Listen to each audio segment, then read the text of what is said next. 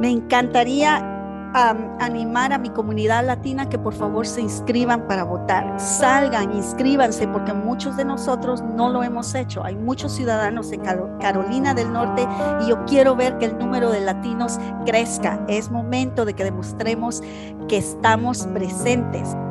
Y no quiero, no quiero que la gente me diga que, ah, es que mucho indocumentado o esto, aquello. No, no hay muchas personas, muchos latinos que sigue creciendo, que sí puede votar en nuestro estado. Ya sabemos todo que hay que ser ciudadano para votar y ese número de personas que son ciudadanos, que son latinos, sigue creciendo cada día en este estado y los números lo prueban también. Bienvenidos al Enlace Latino Podcast, bienvenidos a nuestra cuarta temporada.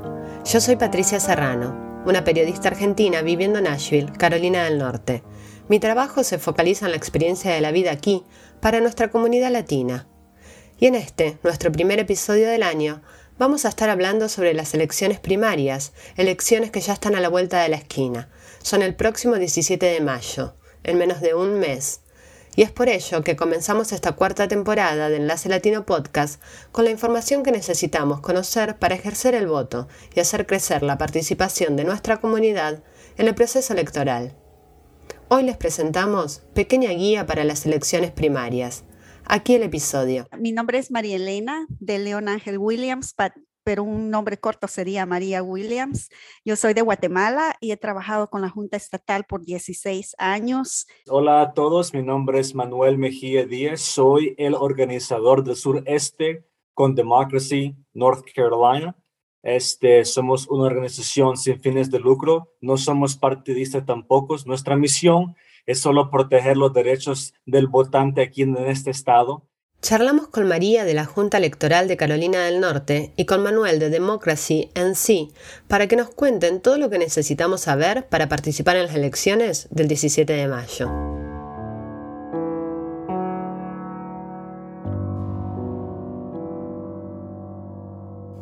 Empecemos por lo primero. María, Manuel, ¿nos cuentan qué son las elecciones primarias?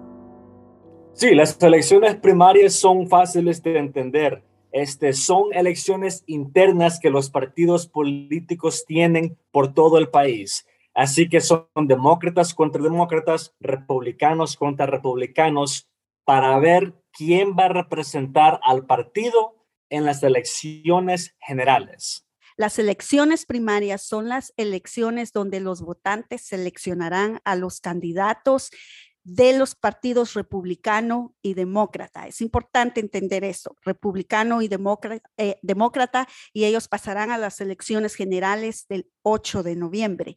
Pero es importante notar aquí que también tenemos el Partido Libertario. El Partido Libertario no va a tener elecciones primarias en el 2022.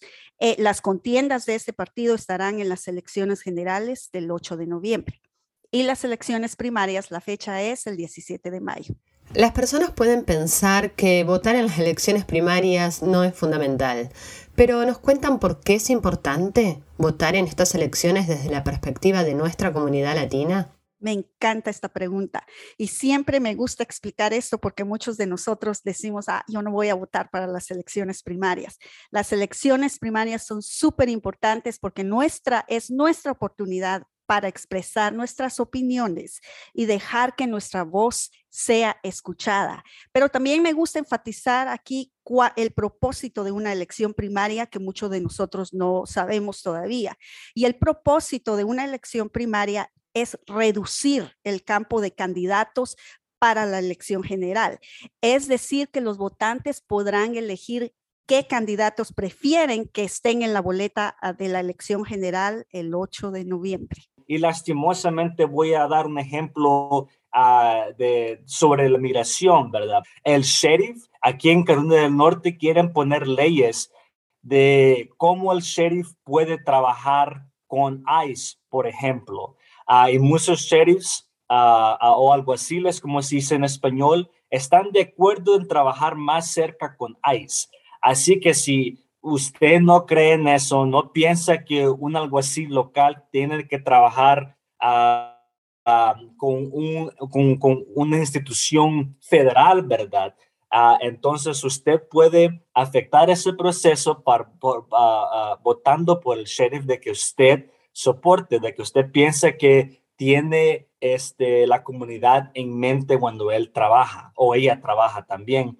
Uh, ese es un ejemplo de que cómo, cómo, cómo estas, este, elecciones locales de verdad nos afectan muy personalmente. Aquí en el sur, este parte del estado, así que estoy hablando Wilmington, Fayetteville, uh, el condado de Robinson, hay muchos alguaciles que son muy controversiales y estamos intentando de que la comunidad latina esté más activa en esas en esas elecciones porque de verdad nos puede afectar muy, muy directo. Y Manuel, ¿para qué cargos estaríamos votando en estas elecciones? Pues en mayo, fíjese, son las elecciones de midterm, que se llama midterm, que se dice en inglés. Son las elecciones para la Asamblea Legislativa aquí en Carolina del Norte, ¿verdad? También son las elecciones para el Congreso, son elecciones federales. Así que estamos votando para personas en la Cámara de, Representantes y el Senado también, y así igual en el Estado. Ah, unos, unos, unos condados van a tener también elecciones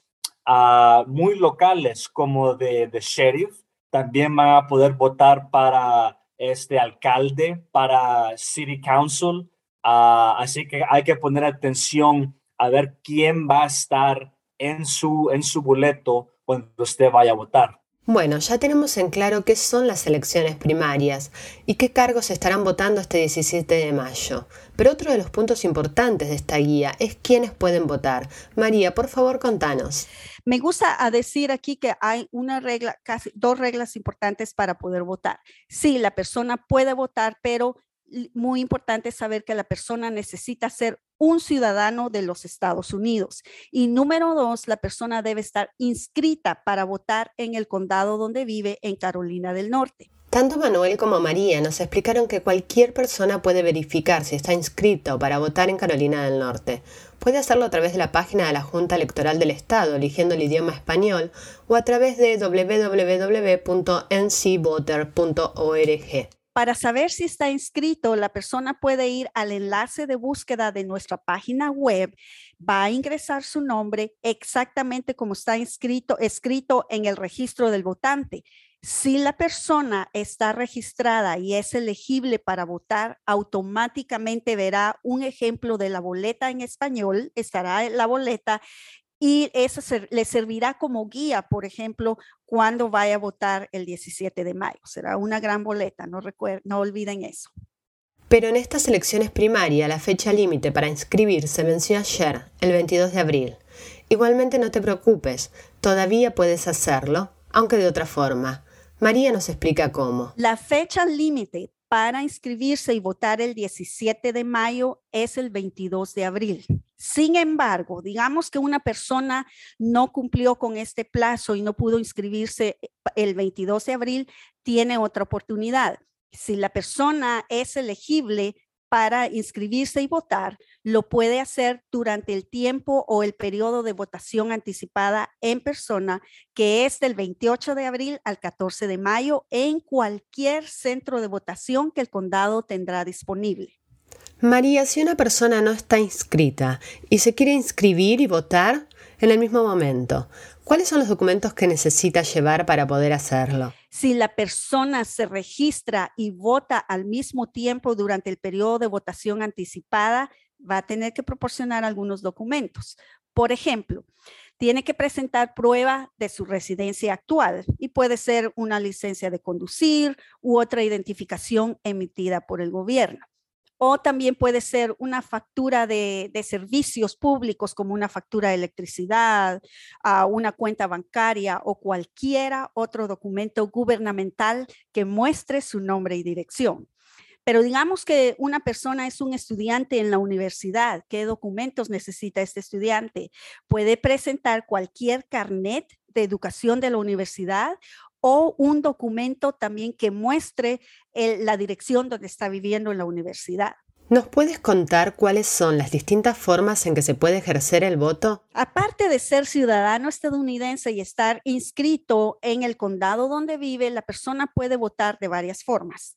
Número uno, la persona puede hacerlo por correo. ¿Y cómo lo hace? Solicitando la boleta a la oficina del condado de elecciones donde ella está inscrita.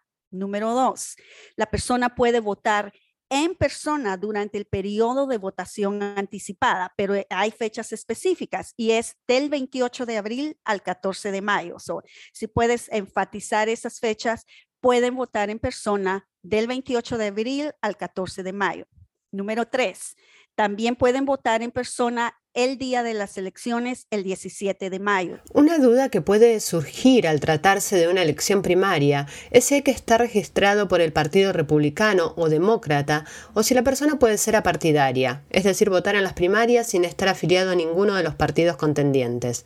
Le preguntamos a Manuel sobre este tema. Otra muy buena pregunta y, me encanta que me, que me preguntó eso porque no, no es requerido estar registrado con un partido político para participar en la primaria en Carolina del Norte. Nosotros tenemos un sistema medio abierto que se llama. O sea que los demócratas solo pueden participar en la primaria demócrata. Los republicanos solo pueden participar en la primaria republicana. Pero usted puede ponerse como no afiliado. Así que no es miembro de ningún partido político. Si usted decide ser no afiliado, usted puede participar en la primaria demócrata o en la primaria republicana o la, la, primaria del Partido Libertario, ¿verdad? Uh, lo que usted se le, se le pegue la gana, como decimos en El Salvador. Este, e, e, ese proceso es abierto así, pero solo entiendan y tengan esto en mente, que aunque sea medio abierto, usted solo puede votar una vez nada más.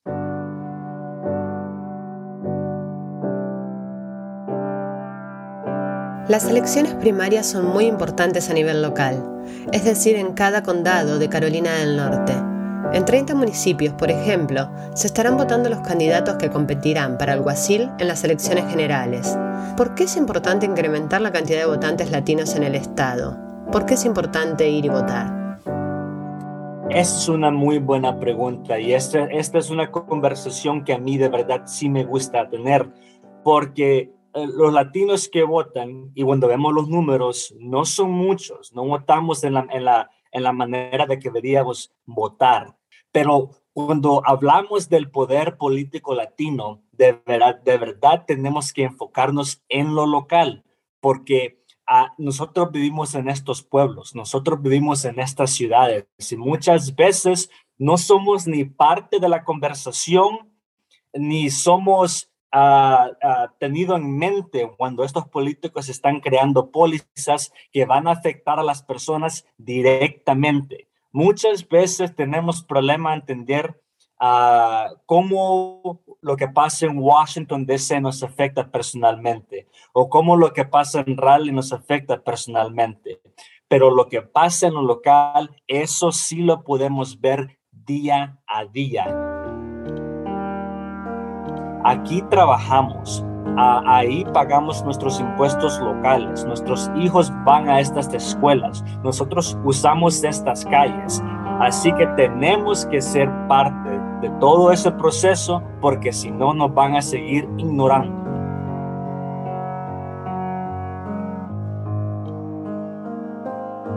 Llegamos al final de nuestro primer episodio de esta cuarta temporada. Gracias por acompañarnos.